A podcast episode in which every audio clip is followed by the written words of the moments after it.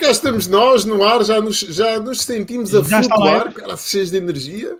Já Sejam muito bem-vindos, é verdade, estamos live. Sejam muito bem-vindos a todos a mais uma rubrica aqui da Terra dos Gambuzinos, uma terra onde coisas estranhas acontecem e de vez em quando aparece aqui o Deus gambuzinês que nos ilumina e nos inspira e nos transporta para patamares, se calhar, um bocado mais ousados da comunicação. Nunca se sabe o que é que pode acontecer nesta terra.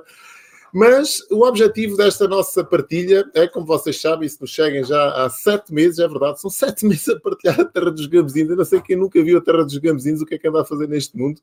De qualquer forma, sete meses, todas as terças-feiras, religiosamente, estamos aqui às 18 horas com um convidado hiper, mega, super especial. A partilhar o quê? O que de melhor esse convidado tem dentro. Portanto, nós tentamos ir sempre àquela pessoa que mais conteúdo tem. Portanto, todos, todas as semanas tentamos nos superar. E hoje trouxemos aqui um, um convidado especialíssimo, pá, Roberto, pá. Olha, antes de mais, eu não sei, isto é a primeira vez que nós falamos, né? Porque nós, É eu, eu tenho aqui, antes de passar a bola, só quero que tu saibas como eu guardo as coisas com carinho. E eu não sei se tu te lembras, a primeira vez que nós trocámos uma mensagem no Facebook, isto até parece que nós temos aqui uma relação de amor que, é, que já vem de trás e que já. Mas há qualquer sintonia, né? Qualquer sintonia aqui, qualquer sistema wireless que une aqui malta diferente. Então o Roberto Cortês manda-me um pedido de amizade, se calhar no dia, está aqui, dia 4 de 5 de 2020, às 19h36. E eu aceitei o pedido e digo assim: caraças, o Roberto, pá, o homem do Google Ads, que é esta a imagem que eu tinha de ti, continuo a ter, quer dizer, dos anúncios, das formações, já não é mau, quer dizer, definiste bem a persona, já, já é um bom começo. Olá Manuel, tudo bem? Nos conhecemos, cheguei a conhecer o teu trabalho na live com o Pedro Simões, que também já fez parte aqui de uma das nossas partilhas, o grande Pedro, um abraço Pedro. Adicionei-te no FB por me identificar com muitas coisas que disseste. Gostei muito da forma natural como falaste, sem pudores, do sucesso com, que, com empresas que tiveste. Parabéns pela atitude, é muito raro. Por, eh, por entender que serias alguém que me iria agregar ainda mais valor, decidi ter-te por perto. Isto para justificar o meu pedido de amizade. É pá, eu achei isto maravilhoso. Nunca ninguém me fez isto. A malta sério? às vezes manda-me assim: obrigado, Manel, cá vai um link, tipo, olha, obrigado por teres aceito agora ver este vídeo que é para ver se entras aqui na minha, no meu negócio. Mas olha, Manel, por falar nisso, vou-te mandar um link. Se tu me compras aqui. Não, estou a brincar, estou a brincar. Não, não tive- eu, eh, olha, vou-te ser sincero, estava. Isso já fo- foi lá na altura, inícios de pandemia, não é? Em maio. eh, Ah, sim, e foi- eu foi- altura apanhei essa live. Yeah. Estava. Saiu-me, não foi? Abri o Facebook, saiu uma live, Manuel, Manuel, não te conhecia, não te conhecia. E estavas a falar com o Pedro e eu pus, pus, pus a funcionar, não é? E. e pá, e comecei, pá, este gajo está a dizer coisas muito acertadas. Oh, oh, e estás, estás a ver, estavas ali a agregar valor. E eu estava tão engaged ali com a cena que eu eh, estava na hora.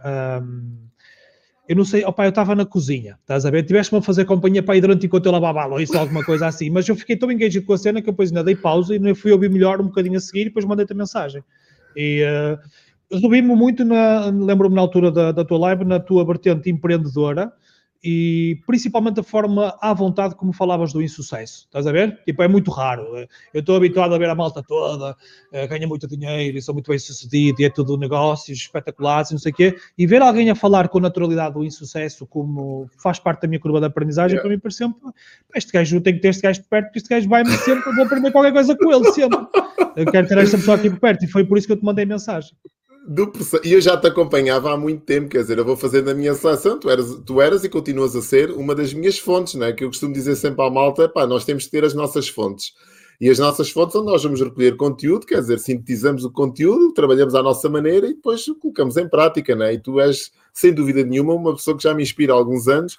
Ainda não tive o prazer, porque depois cruzou-se aqui a pandemia, eu já tive algumas tentativas de ter uma formação presencial eh, e era para ter tido contigo, mas eh, não tive ainda esse prazer. Mas pronto, quer dizer, estás, estás na lista das minhas formações.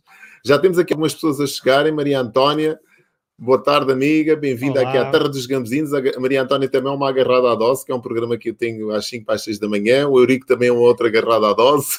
5 às 6, grande André, o André é dos meus. André Silva, pá, grande André, boa tarde, bem-vindo, amigo. Ele está-nos a ver do, do, do YouTube. É pá, olha, Roberto, antes de mais, eh, agradecer o teu, o teu convite. Sei que não agradecer o teu convite, não, agradecer o facto de estares aqui, teres aceito o meu convite, é isso, não o meu convite. Um, sei que não, não é fácil na altura que estás a passar, te disseste-me há bocadinho 11 dias, eu pensava que já eras pai de, eras pai de segunda fornada, ainda afinal esta primeira novo. volta ainda, tudo novo. Isto é tudo novo. Ainda se nota aí um pânico.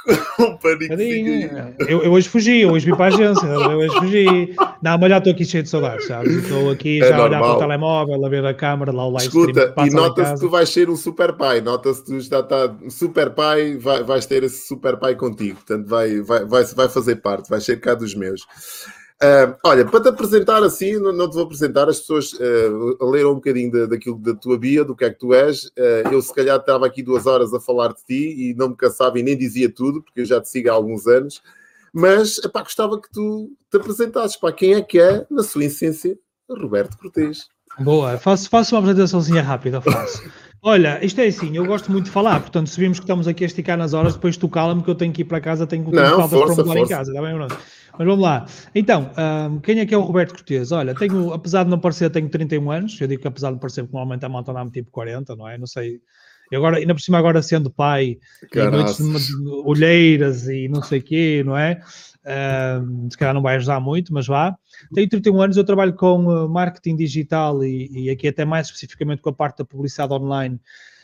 Há coisa de 10 anos, uh, comecei a minha aventura profissional com um vídeo no YouTube, portanto, eu tive o meu primeiro emprego um, remunerado, não é? Tanto através de um vídeo no YouTube e fui trabalhar para a República Checa, para vocês verem como a coisa é globalizada, sem cunhas, eu não conhecia lá ninguém, quase nem sabia onde é que ficava a cidade para onde eu fui, que é Brno, uh, na República Checa. Na altura, um vídeo no YouTube, de uma apresentação assim um bocadinho mais uh, personalizada minha, criativa, vá, uh, fez com que encontrasse uma oportunidade na República Checa, porque a pessoa da empresa para onde eu fui, a Webnode, essa pessoa ela era portuguesa, dos recursos humanos, eles precisavam de alguém para o mercado PTBR, viram aquele, aquele vídeo daquele jovem nos seus 21 anos e, olha, porreiro, vamos chamá-lo e lá fui eu. Pronto, dois aninhos lá, depois todo o meu background, a partir daí, a partir de 2014 mais ou menos, foi tudo de agência sempre. Trabalhei sempre com, a, com agências uh, no Porto, fui para a AdClick, depois fui para uma startup, depois fui para uma outra empresa no Brasil, mas trabalhávamos desde cá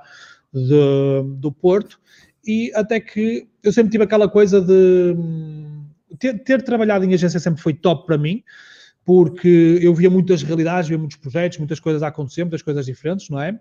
E isso espicaçava-me, não é? Portanto, dava para não trabalhar apenas um produto, afunilar o conhecimento, portanto, isso acaba por me espicaçar bastante. Eu sempre fiquei com aquele bichinho, um dia vou ter o meu negócio, um dia vou ter o meu negócio. Só que, pronto, como tu sabes muito bem, não é?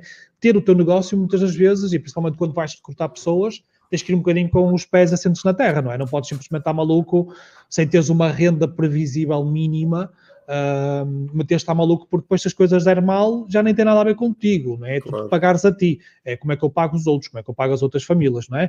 E portanto, um, ao, ao, longo deste tempo, enquanto eu trabalhava nas agências, eu fui criando a minha marca pessoal, partir em blogs, em Facebook, e não sei o quê, eu comecei a dar formação para desde 2015, 2000, 2015, deve ser 2015, comecei a divulgar muitos conteúdos de forma gratuita, blog, criar uma newsletter, que hoje em dia tem quase 7 mil pessoas, e pronto, fui criando então ali o meu conteúdo, a minha comunidade, vamos chamar assim, e comecei a ter muito trabalho como freelancer. Comecei a ter muito trabalho como freelancer. O que é que aconteceu? Cheguei àquele momento em que, ok, já tenho aqui uma renda previsível que eu posso começar a criar estrutura, posso começar a contratar pessoas e hoje em dia, olha, estamos aqui, então hoje venho aqui para, para a agência. Hoje somos uh, para aí 10 pessoas na agência. Estou a dizer para aí porque realmente não sei, mas acho que são para aí, somos para aí umas 10 pessoas uh, na, na, na, agência. Pá, as coisas têm corrido mesmo muito bem. Tenho também tido muita sorte de ter sempre, estar sempre rodeado de gente muito talentosa também. Acho que não é só sorte, acho que também é cheirar, não é? Porque já lidei com muita gente, quer informações, quer uh, nas outras agências onde eu trabalhava e há sempre aquelas pessoas com quem tu dizias eu virava parceirão deste gajo. E depois há aquelas pessoas que dizem, opá, eu nem de borla de queria trabalhar para mim.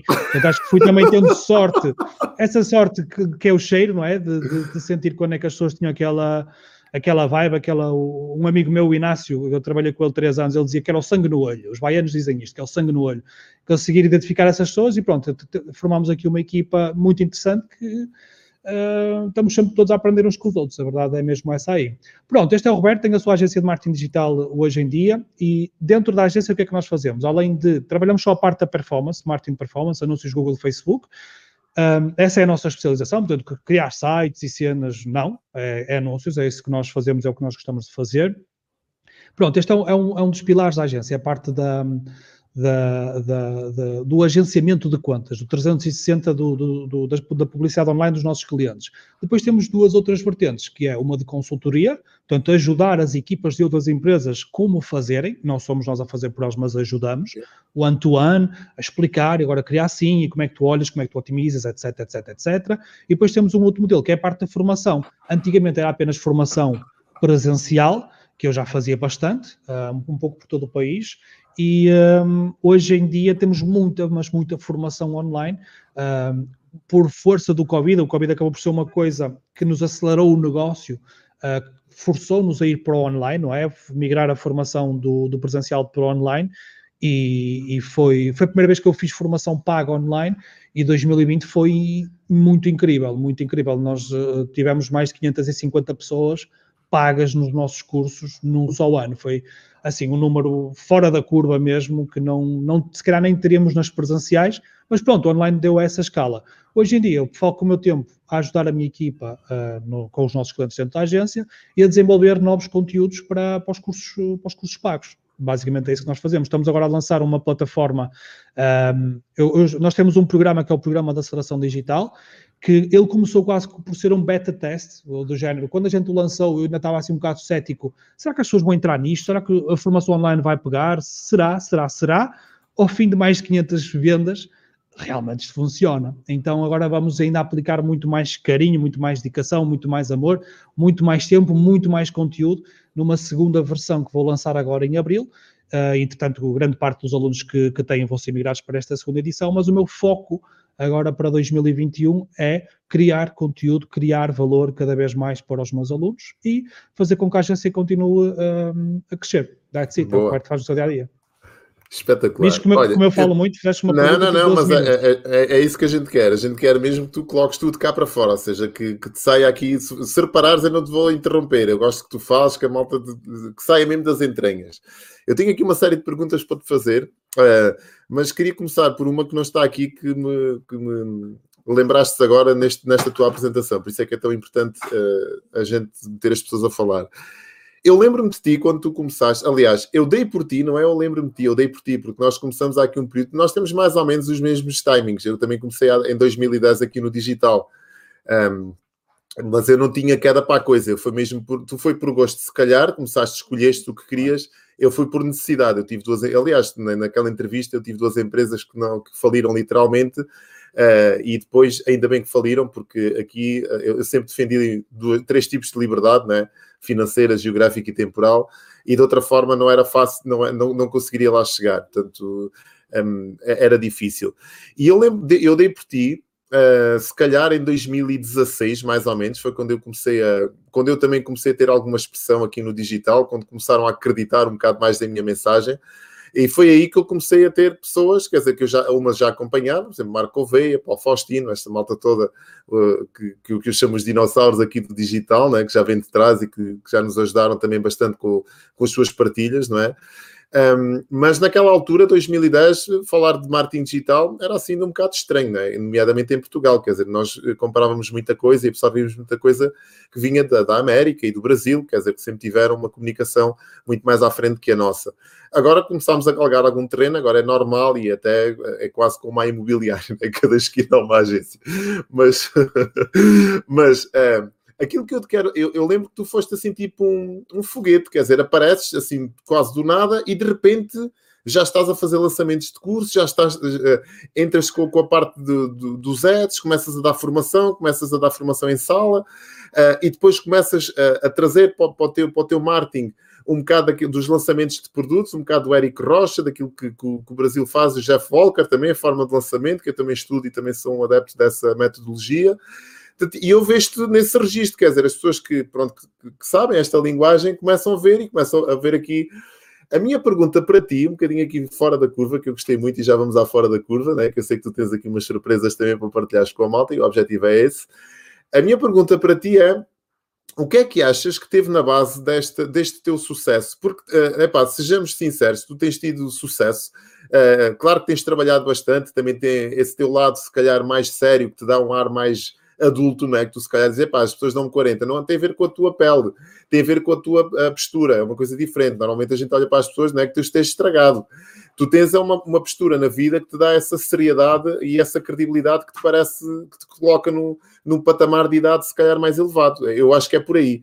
Porque tu transmites essa, essa vou dizer, essa maturidade quando falas, não é? E esse, se calhar aproximas-te mais facilmente dos 40 do que dos 30. Portanto, não é, não tem, não é por, a, por o aspecto. Então, o, que é que eu quero, o, que, o que é que eu quero dizer com isto? O que, é que eu quero dizer, o que é que eu te quero perguntar? Quero te perguntar o que é que tu achas que teve na, na, na raiz desse teu sucesso e dessa tua explosão, porque eu acredito que estes últimos anos, se calhar dois anos, têm sido, a nível de resultados, uma coisa assim, quase como uma erupção vulcânica, né? É. Digo eu, não sei, posso sim, estar, sim, sim. Eh, mas As coisas... assisti aqui alguns lançamentos e algumas partilhas que tu também fizeste, né? E, e, e gostava de saber o que é que teve na base deste, de, dessa tua, desses teus resultados, dessa tua consistência de resultados. É, tem coisa mais ou menos de três anos que eu comecei assim mais intensamente a dar formação e, e eu, olha, a primeira vez, é digo, a primeira vez que eu fui dar formação fui mesmo muito a medo, do género, pá, será que alguém vai me querer ouvir? Mas vamos lá, vamos voltar bastante atrás e, um, e vou dizer, eu acho que tenho muito sucesso aqui na parte da formação em Portugal, não sou eu a achar, são os números que me dizem, não é? Eu mantenho com as claro. expectativas todas que, que tinha e, e, acho mesmo que é nada comparado com, com o que aí vem com o que aí vem neste momento é mesmo nada. Mas vamos lá, eu, por exemplo, eu tentei fazer, replicar o meu modelo que tem cá em Portugal para o Brasil e não funcionou. E não funcionou. Isto pôs-me a pensar, então porquê que em Portugal funciona? E porquê que eu consegui ter o sucesso que, que, que vamos conquistando, não é? Uh, cá em Portugal.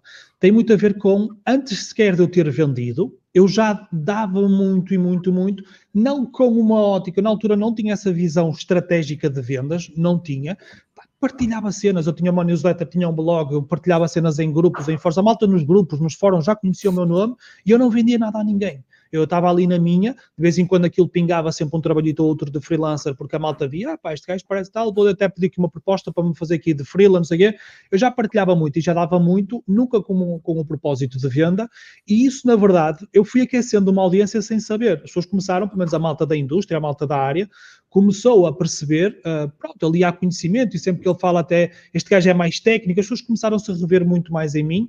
O público que se revê muito mais em mim é o público que é mais técnico, não tanto aquele público às vezes empresarial, ou aquele público que está a dar os primeiros passos no marketing digital, não muitas vezes não é esse, mas aquela pessoa que está ali no terreno, que está ali a fazer campanhas do Facebook, que está ali à volta do Google Analytics, do Google Tag Manager, porque muita da minha comunicação é, é, bastante técnica às vezes, não é? E termos assim palavreado mais, eh, mais, mais específico de plataformas e não sei o quê. Então acho que foi isso que as pessoas começaram a identificar, foi por eu ter dado muito, por ter, por ter demonstrado, antes sequer de ter pedido a alguém para, para me comprar o que quer que fosse. E quando eu lancei a minha primeira formação presencial a solo, eu enchi uma, uma, sala de hotel no Porto, aquilo tinha lugar para 25 vagas, e eu, na altura, estava com um bocado de receio. Sim, pá, 25 vagas, isto vai ser uma vergonha. Vou meter aqui 5 pessoas, ou 3 pessoas, ou, ou uma pessoa.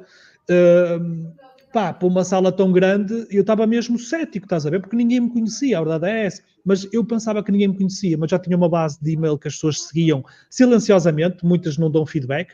Eu tenho neste momento é 7 mil pessoas que recebem o meu e-mail, mas é raro uh, receber algum feedback. Hoje, por acaso, recebi dois feedbacks incríveis. Mas é raro as pessoas tipo, dizer, opá, obrigado por este conteúdo. Então eu não sabia como contar. E quando eu lanço essas formações presenciais, as pessoas aderiram logo. Estás a ver? E tipo, eu lembro-me que assim, profissionalmente para mim foi dos dias mais felizes quando abri o, o, as vendas das, das formações presenciais.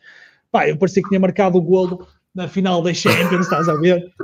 Caralho, mais um, mais um, depois, e depois comecei a ver que aquilo realmente era normal, estás a ver? E, um, e depois, pronto, começou a ver também o passo à palavra, as pessoas começaram a recomendar, gostaram. Depois eu preocupei-me sempre muito em um, over-delivery, sabes? Uh, realmente, se a pessoa vem com uma expectativa, eu tenho que fazer com que a expectativa dela seja o mínimo que ela vai realmente ter aqui na formação. Vou tentar sempre entregar mais pá, ter atenção às pessoas, responder aos e-mails, responder a WhatsApps, ligar às pessoas quando as pessoas têm uma dúvida. Portanto, mesmo esta disponibilidade que, que me tira muito tempo, mas que é um investimento na, na minha marca, não é? Portanto, há muita gente que às vezes tenta falar com A, B, C e não consegue. Manda um WhatsApp e fica não sei quanto tempo, ou às vezes nem tem resposta. Eu respondo a toda a gente. Às vezes demoro um bocadinho, mas respondo a toda a gente. E quando eu demoro demais com aquilo que eu acho que demorei, mando um áudio, mando um vídeo personalizado para a pessoa. Portanto, eu tento ganhar as pessoas por aí genuinamente oferecer o conteúdo pá, e depois isso na hora de comprar as pessoas confiam em ti. Estás a ver? Porquê? Porque tu já lhes deste prova de que aquilo.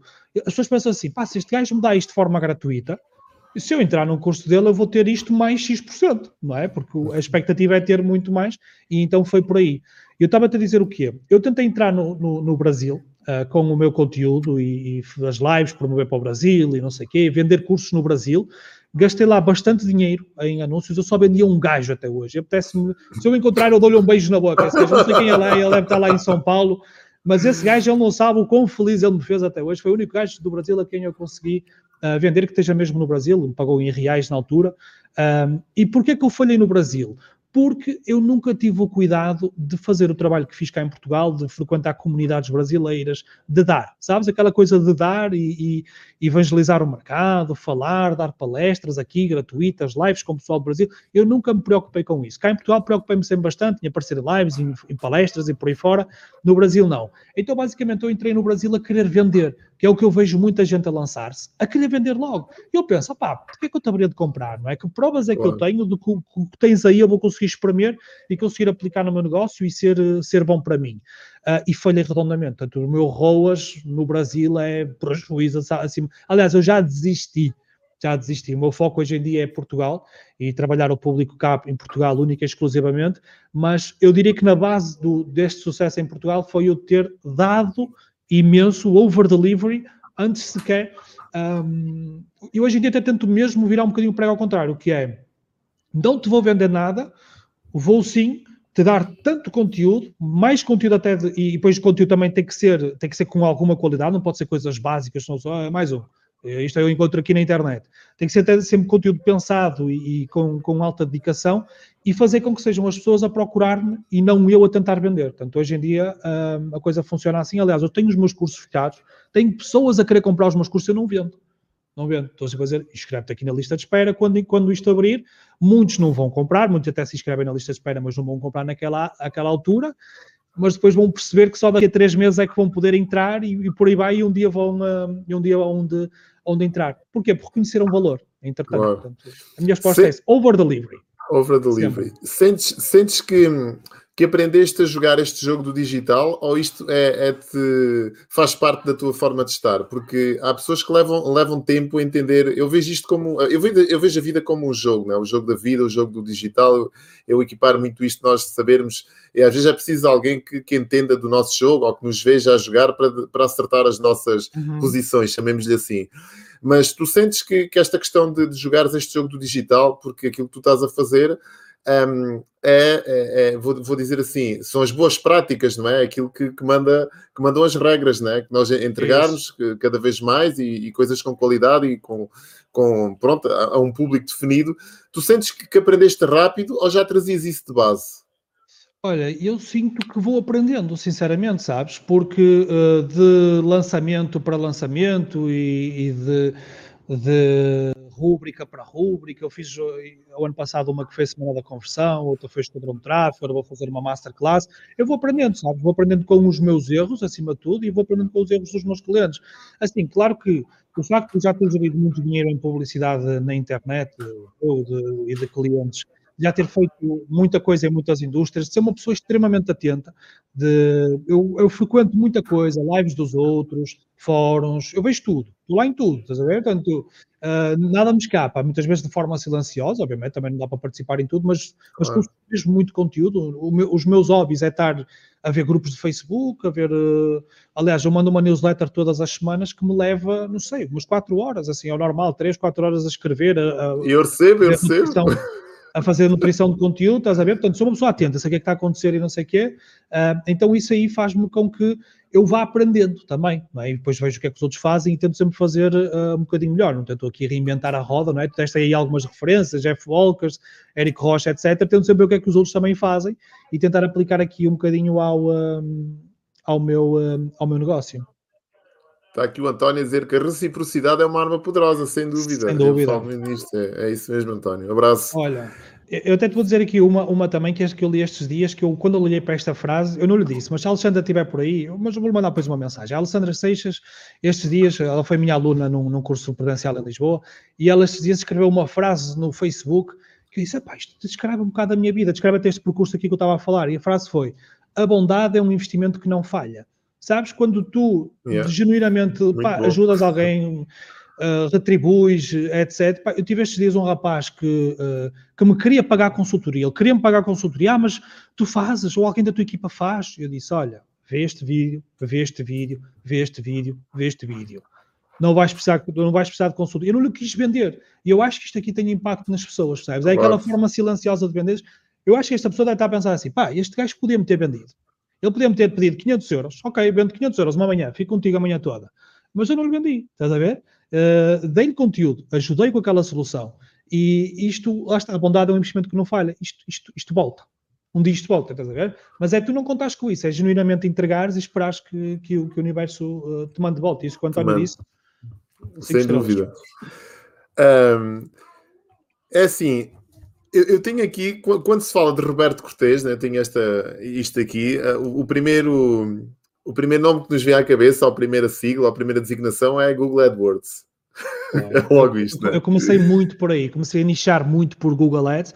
Hoje em dia eu tento abrir um bocadinho o meu nome mais descolado do Google Ads e passá-lo para a publicidade online, porque na verdade eu até acho que nós aqui na agência fazemos muito mais Facebook do que Google. Okay. Eu acabei por me nichar um bocadinho mais nessa parte da formação, mas hoje em dia já me estou a desprender porque eu faço muitas outras coisas. Facebook, a parte de Google Analytics, Tag Manager, tudo tem a ver aí com ferramentas de publicidade online. Estou-me a tentar desprender, mas ainda há muita gente que tal como tu, Roberto Google, Pronto, que é bom, que é bom. Yeah. Uh, pois é, eu, eu ia te perguntar exatamente, é assim, sentes que fizeste bem o trabalho, o, o, trabalho de casa, né? foi bem feito. Sim, nesse, nesse, nessa ótica aí, ser top of mind, pelo menos na parte do Google Ads, é, para mim é fixe. Para mim é ok, fixe. boa. De onde é que vem a tua inspiração? Tens algum ritual, algo que faças para te motivar todos os dias? Conta-me um bocadinho do, do teu dia. Olha, diria que é consumir conteúdo, é aquilo um pouco aquele ritual que eu te, que eu te disse de tento cada vez mais, por exemplo, no Instagram. Uh, hoje em dia eu uso muito mais o Facebook para os amigos e o Instagram para conteúdo. Uh, cada vez mais o, o Instagram, o meu Instagram vou removendo algumas pessoas que são meus amigos e tenho-os no Facebook, sei que não vou perder o contacto, mas uh, querer ver realmente coisas que me agreguem valor, cada vez mais. A minha inspiração vem muito do, do tentativa e erro, dos meus próprios, dos nossos próprios desafios Uh, e daquilo que eu vou vendo dos outros a fazer. Portanto, de ser uma pessoa curiosa por natureza, estudiosa por natureza aqui dentro da, da nossa área, de querer ler artigos, de, de, gostar de um bom desafio, sabes? De ver alguém que fez alguma coisa e tu dizes assim, pá, que fixe, mano, hoje aprendi uma cena e, e não ontem, tem aqui o Pedro da minha equipa ao meu lado, não deixa mentir. E não ontem o Pedro mostrou-me, e olha, está aqui o, é não, é o Fábio Rocha. Ia dizer que era o Fábio Chaves, mas não é o Fábio Chaves. Aqui o rapaz da nossa mentoria que tinha aí um mega desafio e, e o Pedro conseguiu resolver o desafio assim de uma forma tipo super ninja. E eu estar a olhar para aquilo ao mesmo tempo a sentir-me orgulhoso de trabalhar com gente assim e a pensar, fogo, eu hoje já aprendi uma cena, estás a ver? Eu acho que esta inspiração, a inspiração vem do, das tuas batalhas do dia a dia, dos teus desafios do dia a dia, de tanto tu como a tua equipa num, de houver um desafio e nós nos sentimos um bocadinho mal e dizemos não dá, só by default. Estás a ver? By default há muita gente que diz não dá. Ah, isso não dá para fazer. Ah, calma, já, já, já, já fuçaste.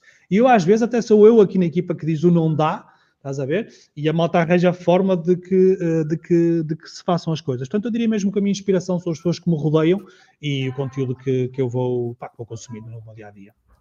Eu tenho aqui, nós temos aqui na agência, né, uma equipa que, aliás, eu vou-te fazer esta pergunta porque às vezes esta há um bocadinho este estigma de que quem é o diretor da agência, ou CMO, ou o dono da empresa, é que tem que saber de tudo. E, um, e eu sempre tive aqui na, na, agência pessoas muito melhores do que eu a fazerem coisas, e eu sinto-me muito descansado de perceber que Uh, temos pessoas que fazem gestão de, de, de, redes sociais, gestão de anúncios de uma forma espetacular que eu nem de sonho chegava lá perto. Pessoas que tratam de, de imagem, do design, de toda a parte bela, digamos assim, dos websites e, e, da comunicação de uma forma exímia. E eu adoro né, e fico deliciado com, da maneira como eles pensam e como fazem. Pessoas que tratam também de conteúdo de uma forma espetacular. Uh, e eu sinto-me bem, né? mas eu sei que há pessoas que têm essa, este estigma de que é pá então faz algo, tem algum jeito, quer dizer, ainda agora entrou, já.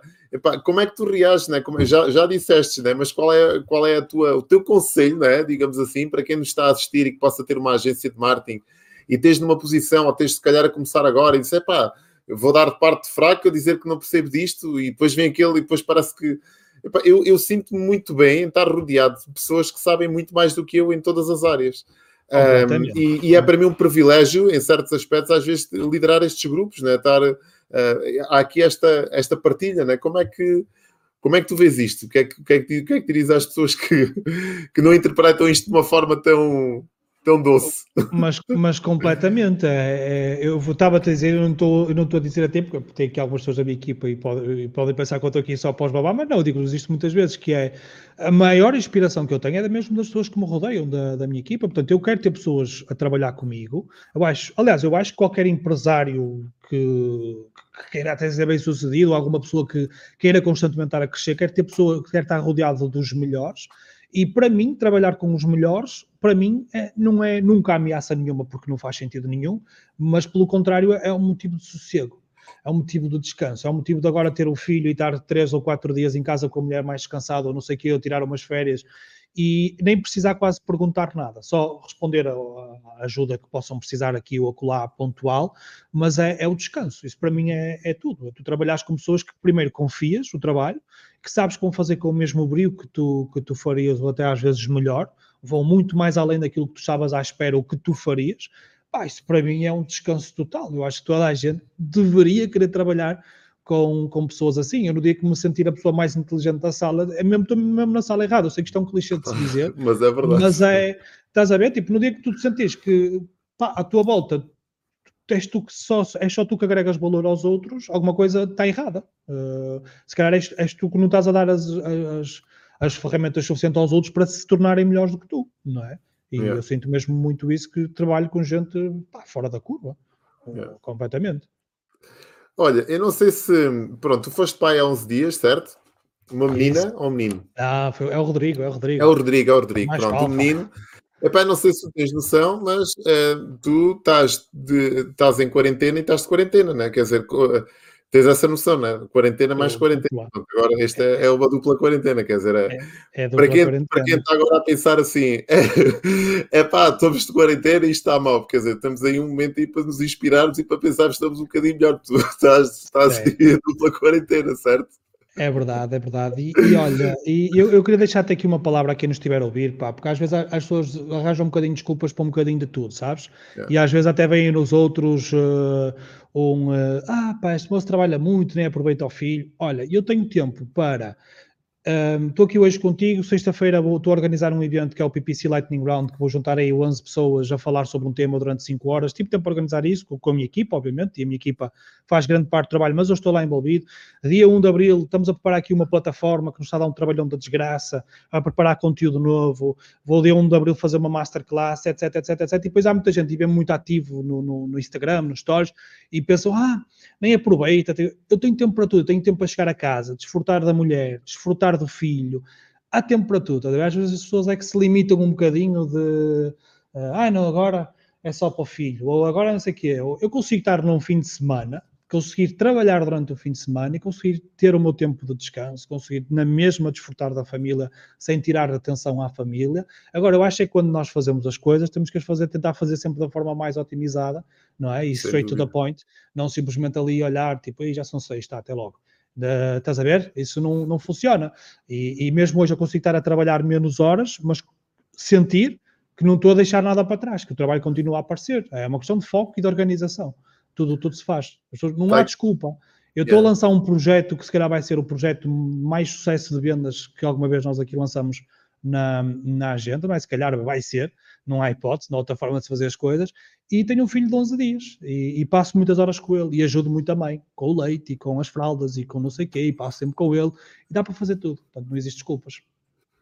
Muito bem. Temos aqui o Jorge já com uma pergunta feita há um bocado. Qual o maior ensinamento de trabalhar dois anos fora de Portugal? Eu queria juntar esta pergunta, se um bocado essa tua gestão do tempo que falaste agora, né, que acaba por, por, por ser, se tem a ver com, com, com essa experiência que tiveste lá fora, ou, ou não? Não. Ou já trazias isso também não, de berço? Eu, eu, assim, eu tento, tento fazer essa gestão. Eu não, não, sou pessoa, não sou uma pessoa de ser organizada, etc. Já fui muito pior, já fui muito pior. Não sou de ser super organizada, mas também não sou pessoa de arranjar desculpas por tudo e por nada. É isso aí que eu quero, que eu quero dizer. Acho que tudo dá para fazer, uh, desde que tentemos sempre, quando é para fazer, é para fazer. Vais escrever a newsletter, então senta-te durante 3 horas ou nem janto Uh, estás a ver? É que faço isto e depois vou jantar. É fazer, não é fazer às pinguinhas.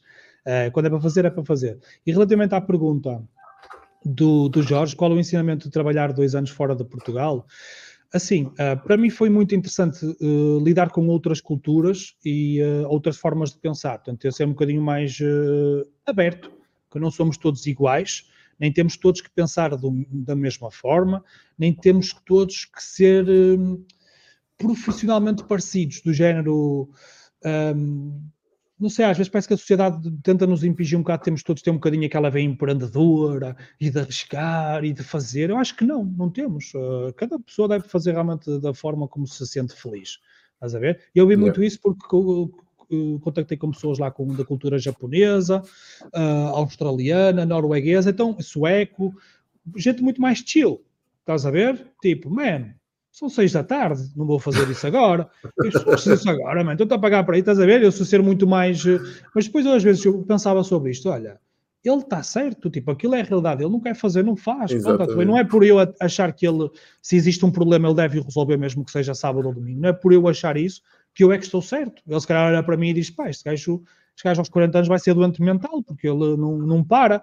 Então acho que assim, cada pessoa, e isto foi um dos maiores ensinamentos que eu trouxe, pá, cada pessoa é como, como é e não se tem que tentar impingir nada, nenhum padrão de termos todos que pensar em ter o nosso negócio e ser independentes financeiros e independentes em termos de liberdade de tempo. Não, pá, há pessoas que gostam do, de, uma, ter uma rotina etc. e começar a respeitar isso. Então, isso na altura, desculpem lá que a, a Sirene que deve estar aí a ouvir. Eu estou não, lado tá tra... não, tu, tu ah. tens um micro como deve ser, que já parei. Estou a usar o Crisp, estou a usar o Crisp. Que, ah, que é ok. É um, um, um, está aqui mesmo a passar uma ambulância, que é o Noise Remover. Uh, pronto, isso foi um dos maiores ensinamentos. E outra, um, ter trabalhado também com, uh, com gente muito melhor do que eu, preparou-me para aceitar isso como um mínimo para a minha vida, de querer estar sempre rodeado pelos melhores sabes? De não querer. Uh... Eu trabalhava com gente, aliás, tive muita sorte na, no, nos meus dois anos profissionais, trabalhar com gente mesmo muito top. Uh, então eu era o novato, não é? Tinha que fazer muitas perguntas e por aí vai. E, e acho que isso aí me, me, preparou para isso aí. Tipo, isto é o mínimo que eu quero para o meu futuro. Agora não quero ir para uma agência, que depois foi o caso da AdClick, e, e todas as pessoas que forem menos do que isto eu não vou aceitar, ou, ou tipo, não, não vou dar tantos ouvidos, ou não vou inspirar tanto, então tentar-me sempre colar aos melhores, acho que foi um dos ensinamentos que eu trouxe, que eu trouxe lá. E depois, pá, viver fora, eu fui viver fora aos 21 anos, uh, para um país, eu falava inglês pessimamente, checo zero, obviamente, uh, mas acho que essa questão de sair da minha zona de conforto também foi um ensinamento fortíssimo que me trouxe para a minha vida hoje em dia, que vejo isso um bocadinho também nos próprios negócios, tipo, o medo de arriscar, ele existe sempre, mas eh, é fora da zona de conforto que coisas incríveis acontecem. Se eu te dissesse o quanto me batiam as pernas na primeira palestra que eu dei, tremia, gaguejava, suava, suava frios, eu não vou conseguir. A primeira formação que eu fiz, eu estava sempre com aquela cena do síndrome do impostor, de, mas, eu, mas não é suficiente, o que eu estou aqui a dizer as pessoas, que já sabem, e não sei o que, que eu hoje lido com muita naturalidade com isso, hoje estou à frente de do número de pessoas que for, não tenho mesmo problema com nenhum, não me são as pernas nesse sentido, mas acho que isso aí, é estar habituado a sair da zona de conforto, isso foi melhorando. O, facto de ter saído da minha zona de conforto e para um país que eu não, não, não dominava a língua, as pessoas são muito mais frias do que cá. Um, os cheques tu não cumprimentas com dois beijinhos, mesmo quando te apresentam, o dois beijinhos tu dás quase que só à mulher, estás a ver? É tipo, é um tchau assim com a mão, nem cumprimentas, é um tchau ao longe que quando te apresentam algum chefe. Portanto, o, o tipo de cultura preparou-me de certa forma também para, para outras realidades e ser um bocadinho da tua zona de conforto. É o unshit yourself, não é? E a tradução, uh, para yeah. dizer isto em português, yeah, yeah. ajudou-me nisso aí. Temos aqui uma pergunta da Margarida Oliveira. Roberto, quais as skills que valorizas para a construção da tua equipa? Boa pergunta, pá. Excelente. A Margarida, a Margarida é, é, é, dos fora da curva. A Margarida é dos fora da curva. A Margarida é, é, uma, é uma máquina aí, uma máquina do, do digital e vai participar no, no PPC Lightning Round. É, vale muito a pena seguir o, o que a Margarida diz. Olha, Margarida, acima de tudo, a principal skill que eu valorizo é um, a força de vontade e a dedicação das pessoas, é o, é o comprometimento. É a pessoa muito, a skill aprende-se. Eu costumo dizer isso. Um, pessoal aqui na minha equipa que entrou que não sabia mexer em Facebook Ads aprendeu numa semana. Pessoal que no, quem não sabe mexer em Google Ads aprende numa semana. Uh, ensinar as pessoas a mexer nas, nas ferramentas, nas plataformas, com experiência e com acompanhamento, aprende-se muito rapidamente. Mas há outras coisas que não se aprendem, que é o comprometimento. Isso é muito mais da pessoa, aquilo que eu te dizia, do, essa expressão baiana do, do sangue no olho, eu acho que isso aí é o, é o, é o principal, a principal skill que alguém uh, pode ter. Não, não me interessa se a pessoa não sabe mexer uh, nas, nas, ferramentas, mas se tiver aquele comprometimento, aquela determinação, etc., é pessoa para trabalhar comigo, sem dúvida. Lá está aqui a Ritinha da minha equipa. A Rita ela foi contratada porque fez um vídeo. Ela fez a candidatura da Rita para a agência, foi um vídeo. Uh, na altura no Esquadrão de Tráfego, a fazer flexões e não sei o quê, e quero mesmo trabalhar com vocês. Só o facto de, estás a ver, de demonstrar este comprometimento, de, de, de tu sentes ali, pá, esta pessoa vai vestir a camisola. Para mim isso vale tudo. O resto, aprende-se. Ah, não sei Google, aprendes. Não sei Facebook, aprende. Não sei o que é que eu analiso, aprendes. Aprende-se. Não é? As ferramentas yeah. aprendem-se. Yeah. Qualquer pessoa pode aprender numa semana. Exatamente. Concordo, pá. Muito bom. O, o resto não se ensina. Nilton, ganda Nilton, pá. O Nilton foi meu aluno, é aqui um, um agarrado à dose, está sempre connosco aqui nesta jornada de, de, empreendedorismo. Esta pergunta até pode ser para os dois. Se começassem a vossa jornada de novo, o que é que fariam diferente para chegar ao patamar onde estão? Obrigado, Nilton. Queres responder? Olha, uh, eu, eu posso dizer, Nilton, assim muito rapidamente, o que eu faria talvez de diferente era me expor mais ao risco mais cedo e mais vezes. Ainda hoje, às vezes, se calhar não me exponho tanto ao risco como. Quando digo ao risco, é exposição, de criar um evento, de fazer, de a bola bem, tu dominas no peito e, e fazes o cruzamento e vais lá, cabeceias e marcas o golo, sem medo nenhum, estás a ver, de assumir, entrar em campo com o número 7 nas costas, em vez de entrar com o 41, estás a ver, quem entra com o 41, ninguém compra a camisola de um jogador que tem o 41 nas costas, mas tu entras com o 7, a gente quer a tua camisola, mas tipo, assumis isto, não, eu sou 7 de equipa, e vai, não tenho medo da opinião alheia, não tenho medo do que possam dizer, não tenho medo da crítica. Uh, se calhar tinha feito isso um pouco mais cedo. Eu fui fazendo isso assim de uma forma soft durante alguns anos, a partilha de conteúdo e tal, acho que teriam feito um, ainda mais cedo, assim que eu achasse que já tinha alguma coisa para agregar, que já achava um pouquinho antes, mas, mas tive sempre ali na resguarda, não, tinha, não teria medo, sabes, de, de, assumir. Eu acho que falta muito isso em Portugal. Há muito espaço para aparecer muitos profissionais para, para, para tudo um pouco, não só aqui para esta parte da formação, atenção, porque há muita gente que pensa sempre que alguém que esteja a partilhar conteúdo tem sempre o intuito de vender um curso a alguém, não acho que, que seja por aí, mas para consultoria, para criar as suas próprias agências, acho que há realmente muito espaço para muita gente aparecer em, em Portugal. O que eu teria feito diferente, se calhar teria aparecido mais cedo. Yeah. Boa. Epá, eu subscrevo, Nilton, eu não vou aqui, eu, aliás, no, no início estávamos nós a falar exatamente da do, dos, dos insucessos da forma com que tu interpretas uh, aquilo que te acontece. Não, não tem a ver com o, tu, com o, que te acontece, tem a ver com a forma com que tu interpretas isso. E, e acho que, que esta, esta, este lado do arriscar parece um jargão ou uma frase feita que toda a gente arrisca mais, sair da zona de conforto, toda a gente fala nisto, mas é que é mesmo verdade. Uh, arriscar mais, falhar mais vezes, mais rápido, levantar mais rápido ainda. Um, e, e, lá está, e a opinião alheia é a opinião alheia, e é, uh, e é só uma opinião, é só feedback, não é, é isso que eu, que eu penso sempre, que é por isso que faço aquilo que faço e chego-me à frente. Portanto, é sem dúvida nenhuma, eh, experimentar coisas novas e, e ver o que é que funciona, né? porque navio parado não, não dá para acertar, navio para acertar tem que estar em andamento, sem dúvida nenhuma.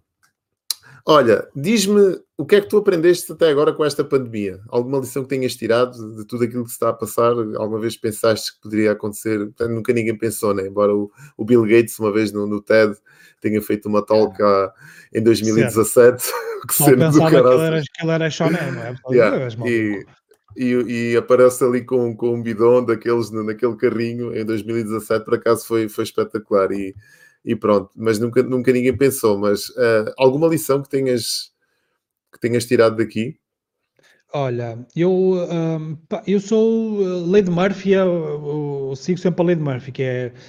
Acho que assim, não há nada que não possa piorar, não é? Início da pandemia trouxe muita coisa má para muita gente. E havia muitos negócios que já não estavam muito bons antes da pandemia e com a pandemia pioraram, não é? Portanto, e quando o Murphy entra em ação, Murphy é, é muitas das vezes.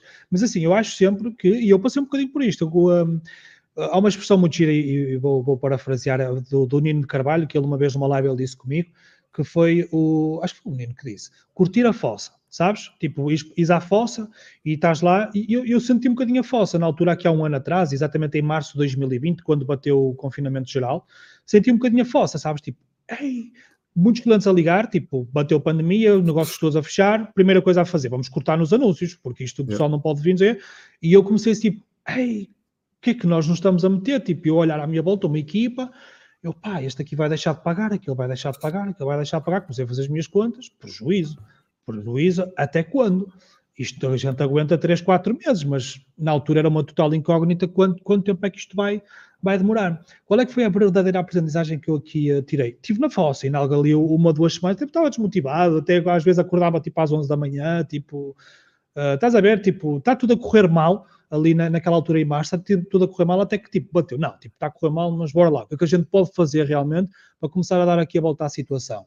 E depois na altura surgiu a rúbrica do Stay Home, Stay Digital, que começou quase que sem eu me perceber de ser um, um, aquecedor de audiência, comecei a crescer a minha audiência por aí, estar sempre a fazer lives com, com malta e a trazer malta aqui do, do digital para falar comigo, não sei o quê. Depois fiz uma outra rúbrica, conteúdo gratuito da Semana da Conversão, e depois aqui com a minha equipa, pá, nós não podemos fazer formação presencial, que na altura era uma fonte de receita muito importante para a, para, para a empresa, não é? Uh, não podíamos fazê-la toda, vamos arriscar no, no online criamos aqui um produto que eu acho que é um produto top, eh, muito bom mesmo, diferenciador do que existe no mercado em termos de, de formação. Pá, arriscamos, fizemos, tipo, primeiro curti a fossa, mas depois pensei, só depende de nós sairmos aqui, estás a ver? E aqui em conjunto com a equipa, pá, os projetos que lançamos e tudo mais, voltaram a alavancar a, empresa. Eu digo-te, se, se não tivesse havido Covid, nós tínhamos faturado muito pior em 2000, mas muito pior. Portanto, o Covid acabou por ser uma oportunidade uma oportunidade não pela, pela, pela circunstância em si, de haver gente mal, não sei o quê, mas por, tipo, bater-te na realidade, tipo, ou fazes ou cais. Ou Houve fazes, uma, ou uma cais, necessidade de tu reinventares, de, de inventares alternativas e se calhar aquilo que estavas a, que a, a, pensar fazer, os cursos que ias lançar, se calhar teriam, teriam sido adiados se não fosse se calhar aqui o Covid a acelerar o processo. Não? A gente, na altura, a gente lançou o Ad Summit, o evento que fizemos em 2020, uh, eh, em final de 2020. A gente era para ser um evento presencial. Nós lançamos o evento a 5 de março. A 15 de março, o António Costa anunciava, ou a 14 de março, ou uma coisa assim, anunciava um lockdown, não é? Tipo, ui, as pessoas já nos pagaram bilhetes e agora o que é que nós vamos fazer, não é? Mas mesmo isso aí acabou por, no meio do problema, acabamos por eh, ter muito mais gente a participar no evento e mesmo em termos de, de resultados em si, ter superado as nossas expectativas do, do que seria uh, o evento um, o evento presencial, portanto é dentro dessa fossa, não é? Portanto é ficar já na fossa e bateres um bocadinho com a testa e agora como é que vai ser, mas tipo, só depende de ti arranjar soluções e fazer com que as coisas, pá, de uma forma ou outra aconteçam, não é? É andar para a frente. E eu, felizmente, uh, estou rodeado de gente muito boa e muito capaz que é ter as, as, ideias, sejas tu ou seja a equipa, e depois é just do it. É, não, não, existe o não dá. Aqui não existe o não dá. É, existe ideia, não existem ideias estúpidas. Bora testar, bora para a frente. Surgiu o Stay Home Stay Digital, saiu a semana da conversão, depois saiu o programa da aceleração digital e foi tudo mega sucesso. Tudo mega sucesso. Como é que nasce, como é que nasce esta pergunta também agora uh, lembrei-me de fazer. Como é que nascem os nomes para as tuas rubricas e para os teus cursos? É, é alguém é da tua autoria, estás nos, eu por exemplo vou eu vou dizer a minha fórmula, né? eu quando quero uma ideia vou, vou dar um duche. Então estou ali okay. tomando um duche com a água quente a escorrer e estou ali, sei lá, num período de 10 minutos, eh, com a água a levar em cima da cara e é. vem muitas ideias no duche. Mas já tenho visto aqui pessoas que uns têm que ouvir uma música, outros têm que relaxar, outros têm que estar ali no, têm que ser pressionados para criarem. Há pessoas que ainda têm que ser pressionadas. Sim. Eu não, não, não consigo uh, criar quando estou, quando estou em pressão. Não me sai assim nada de. Que estar no, aqui, aqui eu vou-te ser sincero, é muito na base da negociação, os nomes. Um, olha, a semana da conversão, eu acho que vai a votos. Ideia, vai a votos, é. Foi a minha ideia. Os nomes das rubricas. O Esquadrão do Tráfego veio da equipa. Eu não lembro na altura havia não sei o que da Elite. A ideia original foi minha. A ideia original foi esta assim. Ia, pá, era fixe fazer uma cena com aqueles soldadinhos de chumbo verdes. Estás a ver? Aqueles da nossa infância, aqueles bonequinhos verdes a ideia começou por aí, era uma cena assim fixe, uma cena com medalhas e não sei o quê, e depois a equipa chegou ao esquadrão, foi o esquadrão de tráfego, chegou lá, foi, foi pela equipa. O Ad Summit, por exemplo, foi equipa. Uh, houve havia um pai cinco ou seis nomes que foram a votos, mesmo logo, portanto tudo isso aí é discutido. E normalmente as minhas ideias são as piores. E na bem, na bem, normalmente as minhas ideias são as minhas, aquelas, olha, por exemplo, o Stay Home Stay Digital, também veio da equipa. A minha ideia original era o quarentena digital. Eu até registrei esse domínio, que ele foi meu até, então, mas estás a ver? Eu, a minha ideia é quarentena digital, isto soa mesmo bem. Vamos, vamos fazer uma rubrica que é a quarentena digital. E depois alguém da minha equipa, acho que foi o Pedro, ele disse assim: quarentena, mano, isto tipo, já não chega a estarmos em casa, já vai estar a lembrar claro, pessoas, estamos claro, em quarentena claro. digital. E, e, o nome caiu, e depois ficou o Stay Home Stay Digital, mas normalmente é aqui negociação com a equipa, e ainda bem, porque normalmente as minhas ideias são muito idiotas e não fariam muito sentido. O programa da aceleração digital veio da equipa, e depois nós começamos a chamar de PAD uh, veio da equipa também, portanto, passou do programa da aceleração digital PAD para, para PAD também veio da equipa. E, e, pronto, é, normalmente é assim: olha, malta, queria lançar uma rubrica assim, brainstorm, vamos lançar um nome e, e siga a bola para a frente. Boa. E ainda bem que eu tenho gente a pensar comigo e que não sou eu a decidir, porque senão era terrível os nomes que eu dava às coisas, acredita. Era terrível. E, é, e é, preciso, é preciso aceitar essa vulnerabilidade e ter a, a humildade de, de, reconhecer, não é? Porque lá está, remonta um bocadinho para aquilo que estávamos a falar de temos, um, temos elementos na equipa que são melhores do que nós a fazerem as coisas, não é? E nós aceitarmos e até estarmos orgulhosos disso. A minha pergunta é: existe alguma coisa para além dos nomes que tu sejas mesmo muito mal a fazer? Normalmente as pessoas gostam de fazer, pá, o que é que eu sou bom a fazer isto? É, mas alguma coisa que quando, quando, quando te pedem, tu sabes que é dentro da tua área mas tu dizes logo assim: ei, caraças, meu, espera aí que eu tenho que ir aqui à casa de bem, vim já. Sim, olha, tem algumas coisas que. Olha, eu acho que sou bom em copy, mas é. E há pouco estava a falar isto aqui com, com o pessoal. Sou bom em copy, mas é quando me apetece. Isto é, por exemplo, hoje, olha, hoje eu recebi um feedback da minha newsletter que uh, foi, foi, foi a Rita. Um beijinho para a Rita se ela estiver a ouvir. Muito obrigado pelo feedback. Que ela me disse assim: as tuas newsletters parece que estamos numa conversa de café contigo, consegues realmente conversar e passar a tua mensagem, etc. Mas é porque aquilo me dá prazer fazer. Mas tu me dizes assim: olha, Roberto, tenho aqui um. um pá, tenho aqui uma campanha do, para vender aqui um automóvel e tal, não me queres fazer o copy? Aí não vai dar, pá, eu vou-te fazer um copy terrível, não te vais dizer, não, não, não vou conseguir fazer, estás a ver? Aquela inspiração forçada que muita gente tem esse talento, de olhar para um copy, sair, sacar ali um copy, um, um CTA incrível, eu não consigo. De forma forçada não consigo. Consigo fazer copy interessante quando estou simplesmente ali a escrever coisas que eu gosto de escrever, de falar sobre. E na minha newsletter eu falo sobre temas que, o que eu é que escolho os temas, portanto eu falo sobre o que me apetece, então aquilo ali sai, sai bem, o copy sai bem. Mas coisas assim forçadas, escrever um copy para um cliente ou para um anúncio meu. Olha, o copy para um anúncio meu, acho que já sou terrível. A equipa faz muito melhor do que eu. Estás a ver? Porque eu ter que fazer aquele copy já é maioritariamente forçado. Então já não sai bem. Está a ver? Copy, diria mais, diria mais por aí, talvez. Coisas que me aborreçam muito fazer. Um, negociação, também não gosto. Sou um já fui pior. Agora, hoje em dia, já, já, já consigo negociar melhor, mas essa parte aí de mandar proposta, orçamentação na agência, uh, comecei a delegar isso. Comecei a delegar isso. Mandar faturas e cenas que sejam assim muito mecânicas, não, não consigo, não consigo. Essa parte da negociação aí, hoje em dia até ponho, ponho o pessoal a, a, a, dar umas achegas e não sei o quê, e, e, tenho aí, olha, neste momento deve ter para aí cinco propostas para mandar que as pessoas depois ligam, olha, esqueci, eu ei, não, não esqueci, é que eu fui pai, agora consigo usar essa desculpa. Fui pai, se alguém me tiver a ouvir já me vai mandar às falas, não é? A mim. Uh, estás a ver? Procrastino, porque não me dá prazer fazer um orçamento, por exemplo, não me dá prazer.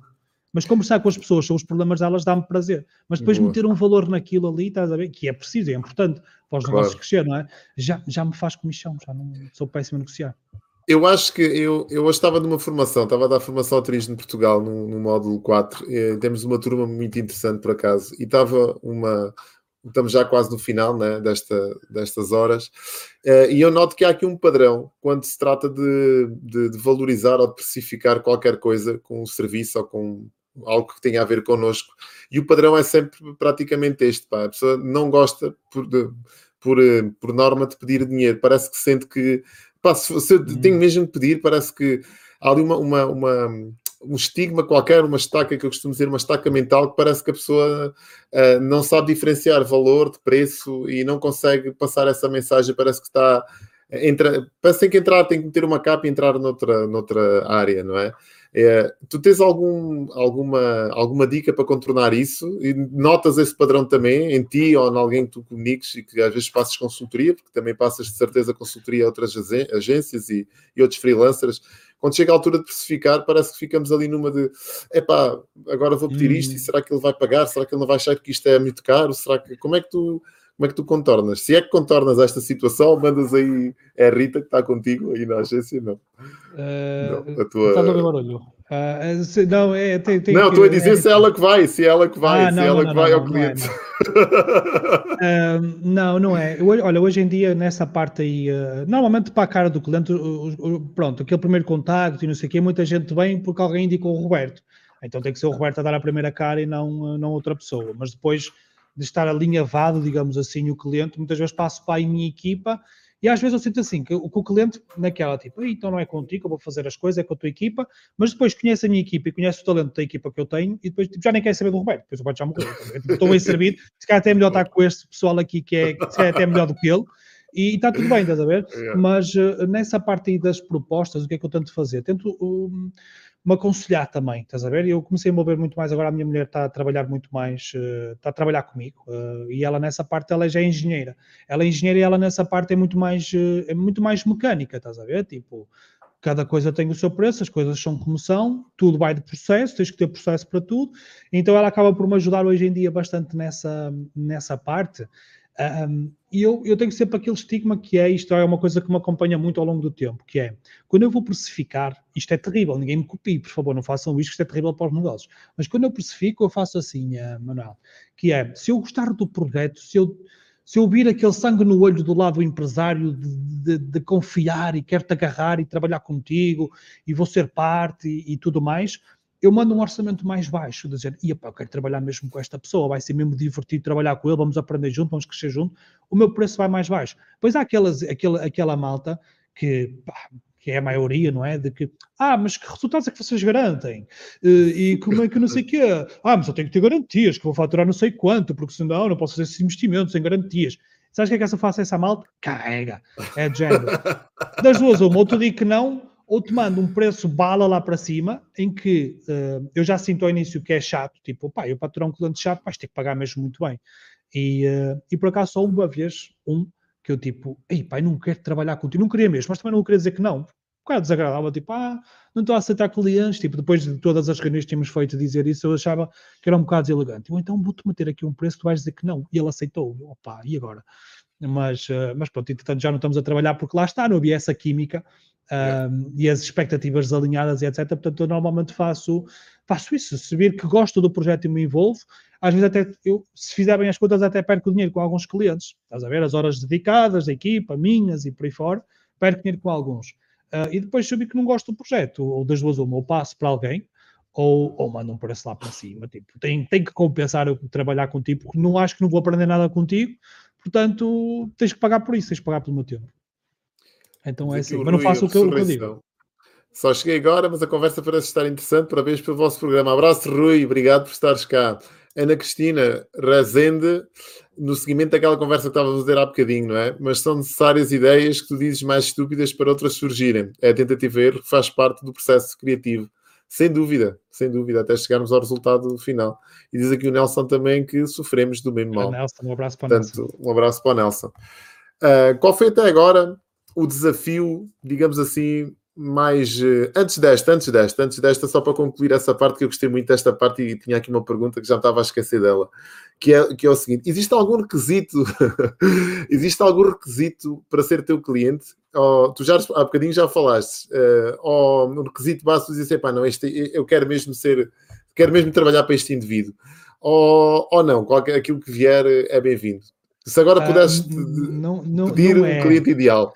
Não Qual é, era? mas também te digo, uh, assim, por defeito, eu peço uh, negócios que estejam minimamente comprovados. Ou, aqui há o sempre ou, negócios que estejam minimamente comprovados, já faço investimento online, consigam pelo menos investir uh, na casa dos mil euros para cima em anúncios online, porque normalmente as nossas avanças para fazer gestão de Google e Facebook começam nesses valores, são coisas que realmente a gente, a gente não faz, a gente faz. Estás a ver? Que é quando é para fazer, é para fazer, não é simplesmente, ah, mete um anúnciozinho. Não. É fazer as coisas mesmo com brilho, a parte da analítica, de tags e não sei o quê. A gente, eu sei que o trabalho, o resultado que a gente uh, uh, entrega é um resultadinho redondinho, é uma coisa boa, estás a ver? As pessoas pagam realmente pelo nosso tempo e é, e é bem pago porque o que recebem é o, o melhor setup, acredito eu, o melhor setup que lhes aumenta a probabilidade de serem bem-sucedidos. Portanto, acho que por aí vai. Normalmente eu peço isso, que tenham capacidade de investimento e um negócio minimamente comprovado. Não seja alguém que agora lançou uma linha de t-shirts e quer começar com a internet. A probabilidade de fracassar no negócio é muito alta e a maioria das vezes eu rejeito. Mas, mas há sempre um mas, que é quando eu vejo aquele, aquele sangue no olho daquela pessoa que acredita no processo, estás a ver? Que aquela pessoa que entende o olha, mas a probabilidade de tu perderes dinheiro é maior do que tu ganhares dinheiro. Não interessa, Roberto, mesmo assim quero tentar, mesmo assim quero experimentar, quero trabalhar com vocês, estou disposto a aprender, estou disposto a investir, está bem. Se quiseres investir 50 euros por mês, por mim está tudo bem. Pessoas assim são muito bem-vindas. Eu quero trabalhar com e vai-me dar gosto trabalhar com. Estás a ver?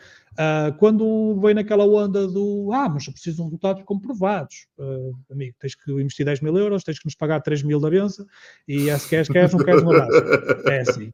É verdade. É, e eu vejo isto. E porquê que eu faço isto, Manuel? Eu trabalhei em agência, eu trabalhava às contas que me davam, não, é? não era eu que as escolhia, o que vinha, eu que me dava. E uh, eu sei perfeitamente que um dos principais motivos de desmotivação das pessoas que trabalham as contas é quando não há uma identificação do. Quando, sabes, quando tu pensas assim, Ei, vou ter aquela reunião com aquele cliente, está na hora de o despedir, estás a ver? Ou, yeah. ou, resolves essa situação, ou está na hora de despedir. E clientes destes que têm aquele sangue no olho, mas eu quero aprender contigo, quero fazer contigo, vamos lá, que te dá gozo trabalhar, estás a ver? Isto tem um, um, efeito motivacional nas pessoas. As pessoas trabalham mais felizes, trabalham, mesmo que isso não te dê dinheiro, estás a ver? Mas as pessoas trabalham mais felizes, esses projetos são importantes. Ter só clientes chatos, uh, tu acabas por, ok, é fixe, pagaram-te e não sei o quê, mas tu acabas por perder a tua equipa, porque ninguém quer estar toda a vida a trabalhar com, uh, com clientes chatos. E eu, quando faço uma retrospectiva do porquê que eu fui saindo das agências onde eu estava, era por grande parte dos negócios com que eu trabalhava e os clientes e a filtragem que havia, pá, isto não estava a prazer, mano, já estou frustrado a trabalhar, estar a trabalhar, fazer uma coisa sem motivação, ou, ou, ter que fazer aquela reunião com aquele cliente, estás a ver? Quando isto começa a acontecer, um, isto, tu perdes a tua equipa assim também, e eu não quero isso. Eu, não quero, eu prefiro perder o cliente do que perder o meu membro da equipa, percebes? Claro, claro, é claro, claro. Qual foi até agora o projeto, este agora aqui é, o projeto que mais, mais desafiante que tiveste até agora em mãos? Aquele projeto que disseste assim, caraças, meu, não sei se vou conseguir, não sei se vou conseguir dar a volta a isto. Nós temos tido, deixa-me pensar, deixa-me pensar. Olha, assim, antes de ter a minha agência, o último trabalho que eu fiz por conta de outra, não é? Eu trabalhei com, com o Jus Brasil. O Jus Brasil, para quem não conhece, em Portugal muita gente não conhece, mas só para teres uma ideia, tem mais de 30 milhões de acessos únicos por mês. É o maior site jurídico a nível mundial. São mais de 30 milhões de acessos únicos por mês. Isto para a realidade portuguesa é impossível, não é? Que nós somos 10 milhões, portanto, únicos claro. não dava. Mas só para teres o, o impacto do projeto.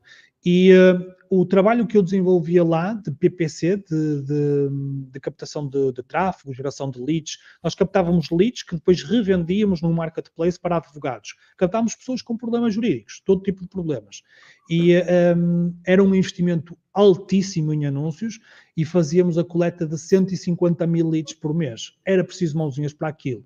Eh, o setup das campanhas que lá ficou, em termos de Google e Facebook, aquilo, as coisas muito, mudam muito rapidamente e precisas de estar constantemente, constantemente a criar coisas novas em Facebook. Mas em Google, principalmente nas campanhas das pesquisas, tu fazes um setup e ele tem uma longevidade de anos, muitas das vezes. E o setup que lá ficou, ele acabou, ele demorou tipo dois anos a ser construído, estás a ver?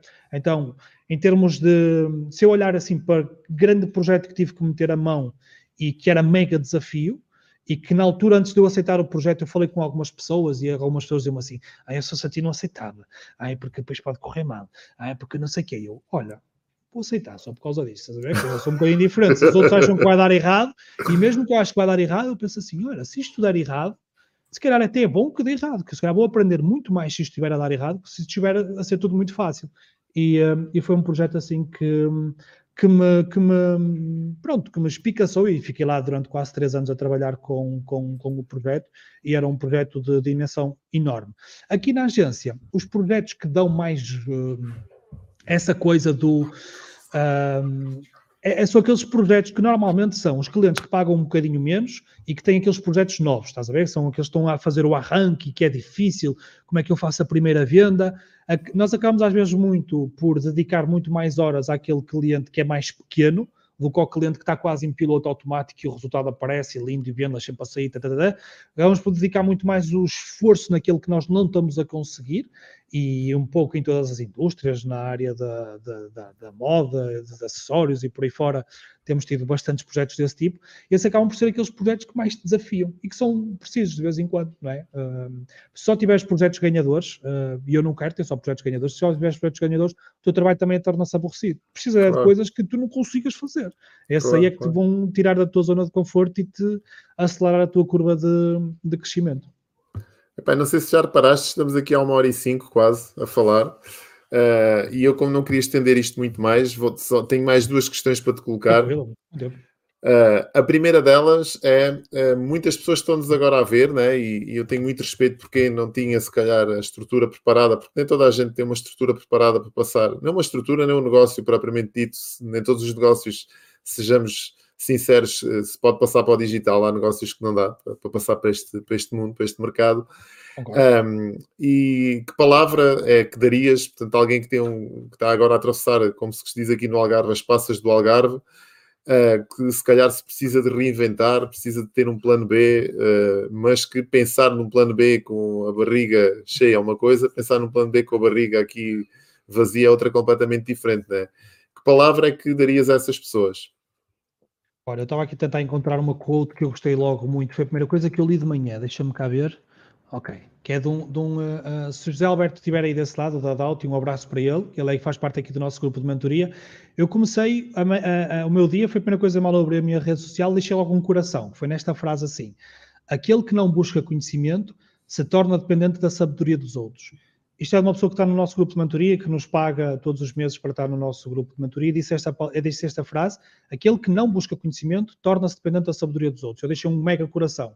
Eu acho que é exatamente isto aqui. A primeira coisa que eu poderia dizer a quem se está a fazer esta a reinventar, além de se ir rodeando dos melhores, é buscar o conhecimento. Eu, eu, eu vi isto em outras agências por onde passei e outras realidades, que é o cliente nunca pode perceber mais do que nós, ou o cliente não pode perceber muito disto, senão depois não vai precisar de nós. Está totalmente errado esse pensamento. Eu quero trabalhar sempre com pessoas que percebem aquilo que eu estou a falar, que pessoas que uh, procuram mais conhecimento fora daquilo que nós lhe, lhes temos para dar, é essas pessoas aí que eu, que eu quero. Portanto, o melhor conselho que eu posso dar a qualquer pessoa que esteja desse lado e que precise reinventar o negócio, etc., é que conheça ele mesmo a, a, realidade. Eu não estou a dizer para as pessoas irem fazer um curso de Facebook Ads, de Google Ads, ou saber mexer no Analytics, não, não é isso que eu estou a dizer, mas pelo menos perceber o ecossistema, perceber a realidade onde estão a meter. Não tem que ser eles a operacionalizar, mas eles precisam de saber aquilo que estão a contratar, precisam de saber se aquilo pelo qual estão a pagar está a ser minimamente bem feito ou não. Isto para mim é fundamental. A pessoa nunca, uh, no género, ah, não, mas eu sou dono da empresa, eu não tenho que me preocupar em saber das coisas. Não, não, tens. Tu tens que perceber do teu negócio online. Mesmo que não sejas tu que vais fazer as coisas, tens que perceber se estás a trabalhar com as pessoas certas ou não estás a trabalhar com as pessoas certas. Portanto, para mim isso aí é o, é o fundamental. E eu acredito que se alguém tiver aqui um, com dificuldades no negócio, a reinventar-se, etc., essa pessoa já está no momento, já está no caminho certo.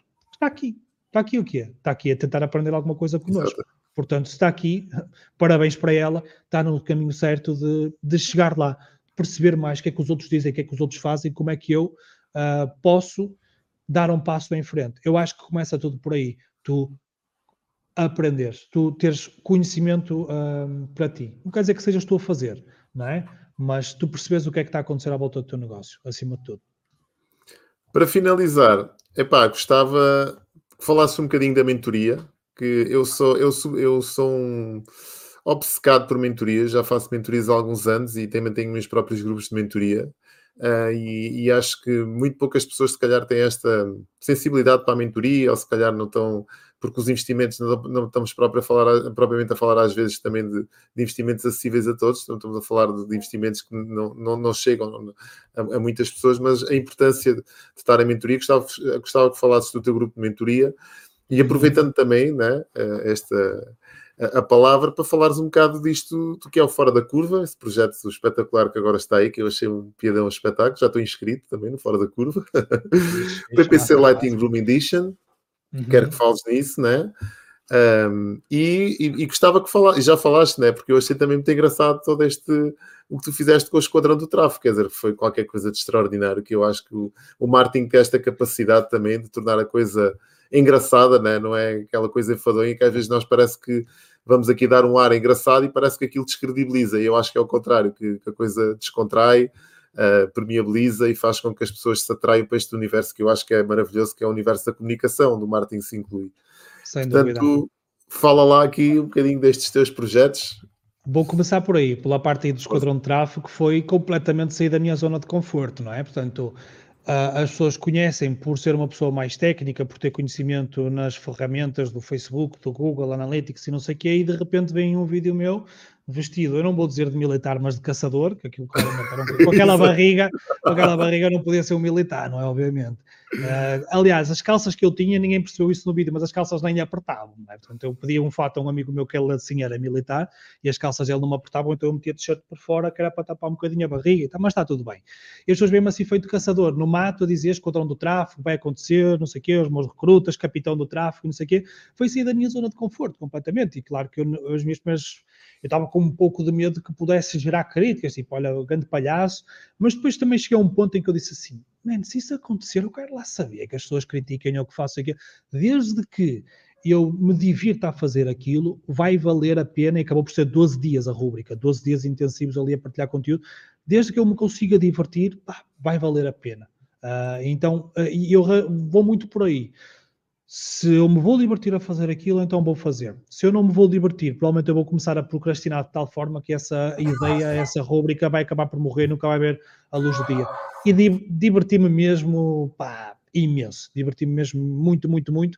Saí da minha zona de conforto, expus-me à crítica, mas correu mesmo muito bem. O pessoal acabou por aceitar muito bem a brincadeira e, e entrar na brincadeira. Foi mesmo muito, muito giro, essa parte aí do, do Esquadrão de Trave. Pronto, depois a mentoria, que por acaso foi lançada também nessa altura. Portanto, esta, normalmente estas rúbricas aqui eu faço, estes conteúdos gratuitos, acontece, pronto, é a, a cena do lançamento, não é? Que o semente é, acaba por, por ser um conteúdo gratuito que atrai determinado tipo de pessoas com determinados interesses e depois também aproveitas essa audiência para fazeres um lançamento de um produto. Acabamos por, durante esse período do Esquadrão de Tráfego, lançar a mentoria, que era outra coisa que nós também estava aqui assim um bocado com aquela cena também do síndrome do impostor, não é? Tipo, pá, mentoria, pensar, mentoria não, é durante oito meses, a nossa mentoria começou em, eh, em outubro e é durante oito meses, termina agora em junho.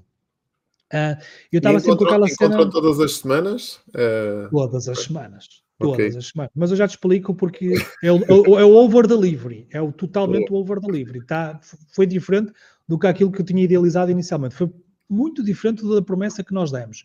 Um, então, no início eu estava tipo, opá, preço também não pode ser muito barato, mas também pode, não pode ser assim extremamente caro. Acabamos por vender a mentoria a 2.500 euros. Para oito meses acaba por não ser assim, se diluís, está tá tudo bem. 2.500 euros, eu estava a pensar, pá, vamos ter para aí três ou quatro alunos da mentoria, que vão pagar 2.500 euros. Pronto, e para nós também é uma aprendizagem, é uma turma zero. Um, tivemos 16 pessoas e ficou tipo assim, uau. Um, e o que é que acontece? Uau, agora temos mega responsabilidade. Inicialmente a mentoria era para ser como quase todas as mentorias são, de grupo, mas nunca aconteceu nenhuma reunião de grupo. Nunca. Zero reuniões de grupo até hoje. Porquê? Porque depois de eu identificar, depois de vermos os perfis de cada um e que a maioria do pessoal da mentoria tinha o seu próprio negócio, estava muito na sua cena e precisava era dos especialistas. Na mentoria estou eu e o Pedro, nós dividimos aqui a, a mentoria. Duas semanas uma pessoa fica comigo, duas semanas fica com o Pedro, mas todas as semanas toda a gente tem reuniões connosco um, veres, pelo menos uma hora todas as semanas com cada uma das pessoas. Portanto, eu fico com oito pessoas numa semana, o Pedro fica com oito pessoas nessa mesma semana e vamos rodando. E eu pensei, pá, estas pessoas elas precisam de ajuda específica para o negócio. Eu simplesmente trazer aqui convidados e não sei o quê e falar vai ser mais do mesmo, não vou acabar por agregar. Portanto, o que eu consigo agregar valor e o Pedro que conseguimos agregar valor nestas pessoas é no, no, nós sentarmos, olharmos para as dificuldades deles, olhar para as campanhas deles, darmos ideias, darmos sugestões, montar campanhas com eles quando eles não sabem. Portanto, a nossa mentoria acabou por ser um one-to-one -one, semanal com todos eles. E um, sim, em termos de. Uh, há gente que me diz, uh, Roberto, tu és louco, tu és insano. Tu, nós aqui por, por, por, por mês temos mais de 60 horas alocadas à mentoria. Estás a ver que é um custo, é um peso para, para, para, para, para a agência, o nosso tempo, não é? Ficamos claro. sugadinhos. Mas, e financeiramente, eu fiz muito mal as contas porque não era para ser assim, era para ser cenas de grupo e cenas de grupo tu fazes uma hora para 16 claro. pessoas. Mas nós claro. pegamos essa hora das 16 pessoas e estamos a fazer com toda a gente.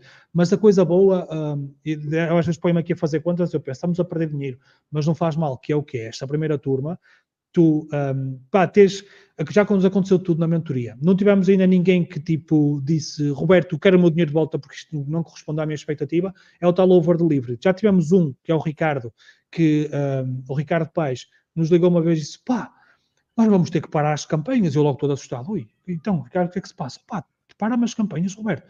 Eu estou a vender, eu não consigo vender tanto, eu não tenho, eu não consigo entregar tantas vendas. Estás a ver? Tipo, quando alguém da tua mentoria te diz isto, não consigo Brutal. vender tanto.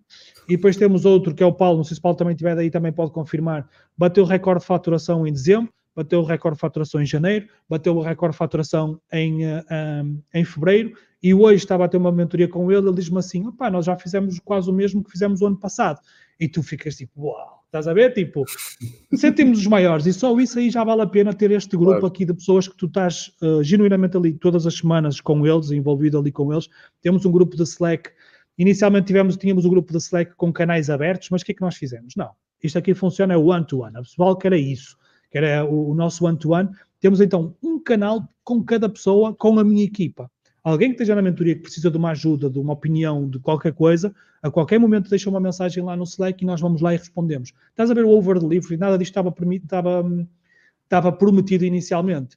Uh, mas o que as pessoas estão a ter e o que, o que, o que elas estão a, a, receber, olha, outra pessoa da mentoria, o João, o João Viegas, que como, uh, o objetivo dele era tornar-se freelancer também, de PPC, portanto também era uma das promessas que eu fazia na mentoria e ajudar as pessoas a crescer nesse sentido. Uh, já fechou o seu primeiro contrato ontem, mandou-me um print da sua primeira fatura, tipo, Roberto, a primeira de muitas, obrigado. Tipo, pagou-me para eu ajudar a ir buscar clientes e foi eu que lhe recomendo os clientes e tenho aí mais um cliente para ele fechar esta semana. Estás a ver? Tipo, ROI positivo para os nossos dois. Muito eu, bom. super feliz que a coisa funciona e recebi o meu, pagou-se o meu tempo e ele, que a coisa está a funcionar para ele e está com ROI positivo e, e siga jogo, estás a ver?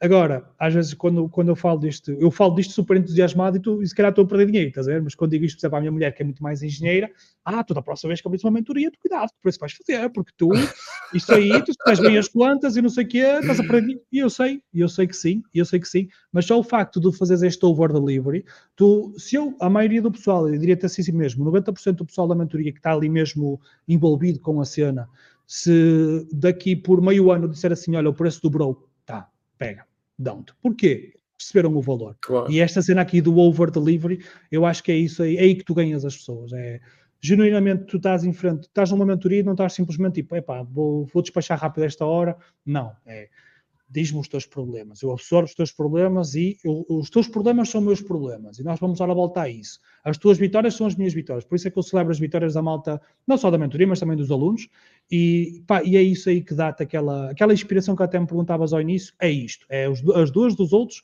para mim são uma inspiração porque há que dar a volta a elas, não é? São dos outros, mas podem muito bem ser só nossas. Então Boa. é muito, muito por aí. A mentoria é isso. Depois, perguntaste-me também do. Fora da curva e do PPC Lightning, Lightning Room Edition. Pronto. O PPC Lightning Round foi, pá, foi, eu, eu sempre, uh, eu lancei o Ad Summit, não é? Porque eu, eu, tinha muito aquela ideia de que eu ia aos eventos de marketing digital e etc. E as, muitas vezes eu ia lá só mesmo para estar com as pessoas, porque as palestras eram assim muito genéricas, muito globais. Acaba por nos trair aquela dica para o meu negócio, sabes? De ouvir alguém dizer uma coisa, ia pá, ia tirar notas, ia quando chegar a casa vou experimentar o que o gajo disse. É raro isto nos eventos presenciais, sabes? E vais a um Web Summit, vais ao Web Summit fazer o quê? Vais, vais ver pessoal, vais, vais conviver, não, não vais lá com o bloco de notas, que aquele gajo disse, eu vou implementar e o meu negócio vai arrebentar. É difícil isto acontecer nos eventos presenciais. Eu, na altura, lancei o Ad Summit por causa disto. Eu quero um evento onde quem lá vai falar, que traga cases, que diga assim, eu fiz assim e tive este resultado e aprendi isto, em que toda a gente que está do outro lado possa tirar notas e, de certa forma, replicar alguma coisa nos seus negócios. E o PPC Lightning Round, ele surgiu durante também a pandemia, a primeira edição, de eu pensar assim, pá, ando sempre aqui a criar conteúdo, conteúdo, a fazer lives, e se eu começasse a trazer outras pessoas que estão na sua zona de conforto, que estão, uh, para estas lives aqui, se em vez de ser só uma live aqui do Roberto a falar, a falar, a falar, a falar, a falar, eu uh, ir buscar pessoas que eu, que eu sei, que eu conheço, que sigo aqui no grupo, que vejo comentários, que sei o valor que elas têm, começar a juntá-las num evento, fazer uma cena light, portanto 15 minutos ali de, de uma palestrazinha, eu pensava, por muito que a pessoa se sinta desconfortável em frente à câmara, 15 minutos não dói nada, toda a gente consegue fazer uma apresentaçãozinha de 15 minutos, e começou aí o, o evento do PPC Lightning Round. Um, o, o vídeo da segunda edição já teve quase 3 mil eh, visualizações, que é tipo, é brutal, estás a ver? É, eu, é outra coisa que é trabalhares em prol da comunidade. Basicamente, tenho prejuízo, porque eu invisto mais de mil euros em anúncios uh, do dinheiro da agência para divulgar o evento, invisto bastante em recursos humanos, porque é preciso montar landing pages, fazer os criativos, pensar nas coisas. Tenho yeah. muitas horas a equipa dedicada ao, ao evento, ainda temos mais de mil euros para anunciar o, o evento, e aquilo é gratuito, não é pago, mas é em prol da comunidade, estás a ver? Eu podia pensar assim, pá, por que razão é que eu, que estou aqui dentro da área da formação e da área do PPC, por que razão é que eu haveria de querer que outras pessoas começassem a emergir? Porque é que eu haveria de querer dar canal às outras pessoas? Estás a ver? Isto supostamente para a maioria das pessoas faz um bocado de confusão, estás a ver? Tipo, ei, tu devias era aproveitar a tua onda, surfar a tua onda, estás aí a fazer o PPC Lightning Round, a convidar outras pessoas, a dar-lhes canal, a, a dar-lhes a tua audiência para eles uh, falarem e se promoverem, etc.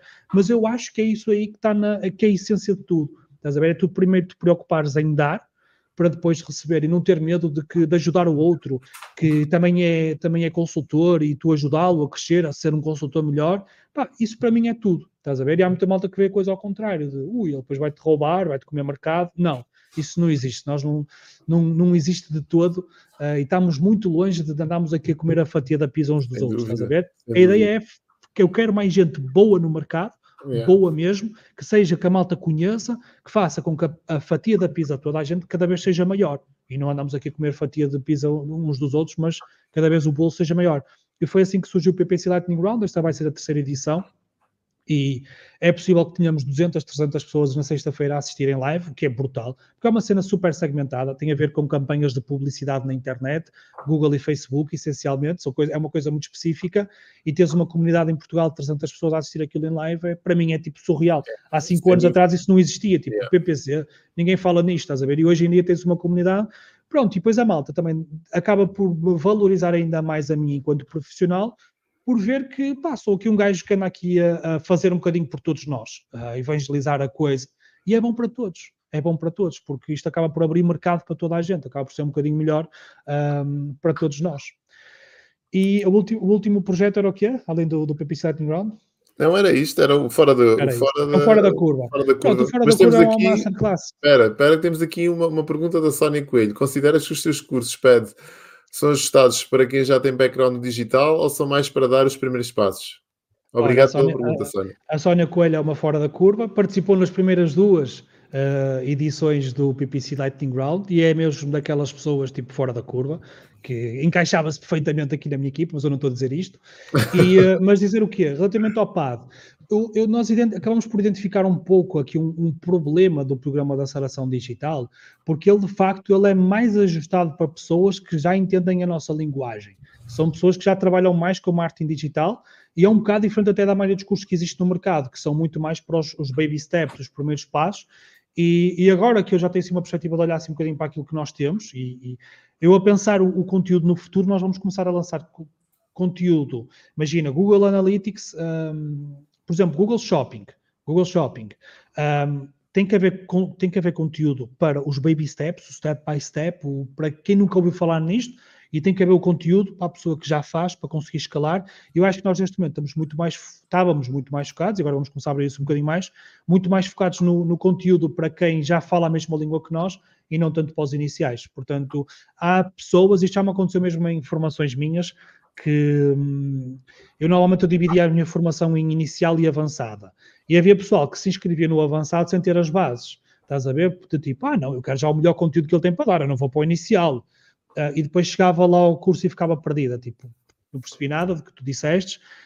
Um, eu sempre me foquei muito mais neste público, uh, um pouquinho mais avançado do que, do que o inicial. Mas agora nós, com o tempo, estamos a, a criar um bocadinho de conteúdo de, de tudo. Essa será mesmo é ter um curso de Google Analytics, um para baby steps, basics, e um outro para avançados. Então, o nosso objetivo é acabar por cobrir o programa da aceleração digital, o PAD, cobrir um pouquinho tudo, mas neste momento cobre muito mais quem tem necessidades mais avançadas. Ok.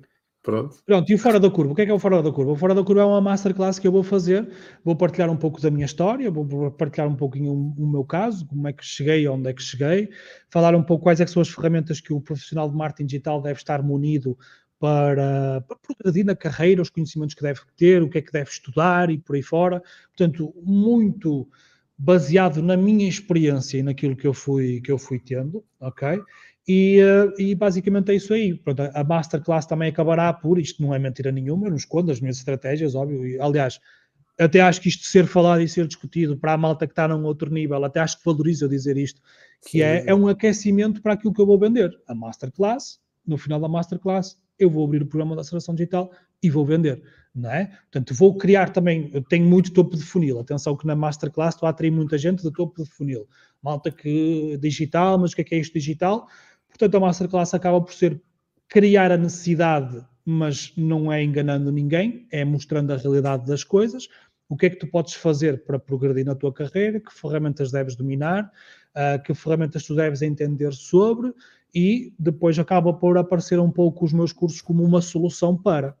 Não, é, não, é, não há problema nenhum em divulgar isto. Claro, claro. As coisas são mesmo assim, não é? Exatamente. A Masterclass, o objetivo dela depois é uh, vender os cursos que, que aí vêm, mas é importante que as pessoas percebam uh, primeiro a necessidade de, de, de, ter essa educação. É? Ok, Roberto. Epá, foi incrível, uma hora e 25 e, e a tua mulher já está à tua espera para aqueceres o, o, o Bibrão e Bibrão, a fraldinha. Exatamente, exatamente, e me dar a fraldinha. É, é, capaz de estar a ver, se calhar. é, deixa eu ver aqui nós aquele sai do escritório. Se calhar deve estar em casa a ver. Moras perto, moras perto. Não, ainda, eu vou para Faf, estou no Porto, vou para Faf, são um, 45 minutos. Agora à noite é rapidinho, uh, 45 minutos põe-me em casa. Mas pronto. Então vá, uh, gostei de ter aqui. Não sei se queres acrescentar Obrigado, mais alguma coisa. Foi muito fixe. Não, Acho que fixe. tivemos aqui, pelo menos reações tivemos, sempre 30 pessoas aqui a assistir, que é uma, uma audiência Interessante. Mas o que é interessante é depois, né? Muita gente isto chega a muita malta, né? Há vídeos que nós é. temos aqui da Terra dos Gambuzinos que chegam a 4, 5 mil visualizações, o que é, é engraçado. Fixe, e o objetivo fixe. é mesmo este, é trazer pessoal que, que partilhe conteúdo, que te agregue valor a esta audiência e foi aquilo que tu fizeste. Por isso tenho que te agradecer. E, e pronto, é, é, só isto. Impecável. Olha, hum, agradeço o, o, o, convite, Manuel. Uh, foi um prazer estar aqui contigo, partilhar aqui algumas ideias. Espero de alguma forma aí, se deu para inspirar alguém, ótimo. Se deu para mostrar alguém o que não fazer ou o que não ser, uh, está tudo bem. Desde que todos aprendemos um bocadinho aqui e tenham passado bem aqui um bom bocado, para mim já valeu a pena. Sem dúvida. Portanto, brutal. Obrigado, Roberto, e obrigado a todos os que estiveram aqui. Portanto, estamos de volta daqui a sete dias, né, para a próxima terça-feira, com mais uma terrinha dos gambuzinos. Terrinha, salsês, né, que está uma terra onde tudo acontece, como vocês podem ver. Quer dizer, e quando temos aqui uma iluminação do Deus do, dos gambuzinos, portanto, acontecem maravilhas como a do Roberto, que sentiu-se aqui a libertar toda a sua boa energia e todo o seu conhecimento. Eu estou de volta amanhã, às 5 às 6 da manhã, como vocês sabem, podem me acompanhar para, para mais uma dose, é verdade. Segunda a sexta-feira, portanto, isto foi feito mesmo a pensar naquelas pessoas que têm prisão de ventre e que se levantam para ir à casa de banho àquela hora. Portanto, em vez de levarem uma revista, portanto, leva o telemóvel, que é aquilo que nós levamos para a casa de banho. Tu és um fora da curva. Sim. E quem está lá às 5 da manhã é fora da curva também. É fora da curva, literalmente. A diferença é que eu às 5 da manhã continuo, 10 minutos depois, e depois continuo ao meio-dia e a pessoa volta para a cama e dorme até às 8 ou 9 da, da manhã. Portanto, é só a única diferença da curva é, é esta. uh, portanto, é isso. Roberto, obrigado mais uma vez e estou cá para o que precisares. E a vocês todos, um abraço. Tchau. Abraço, beijinhos para todos. Fiquem bem. Saudinha.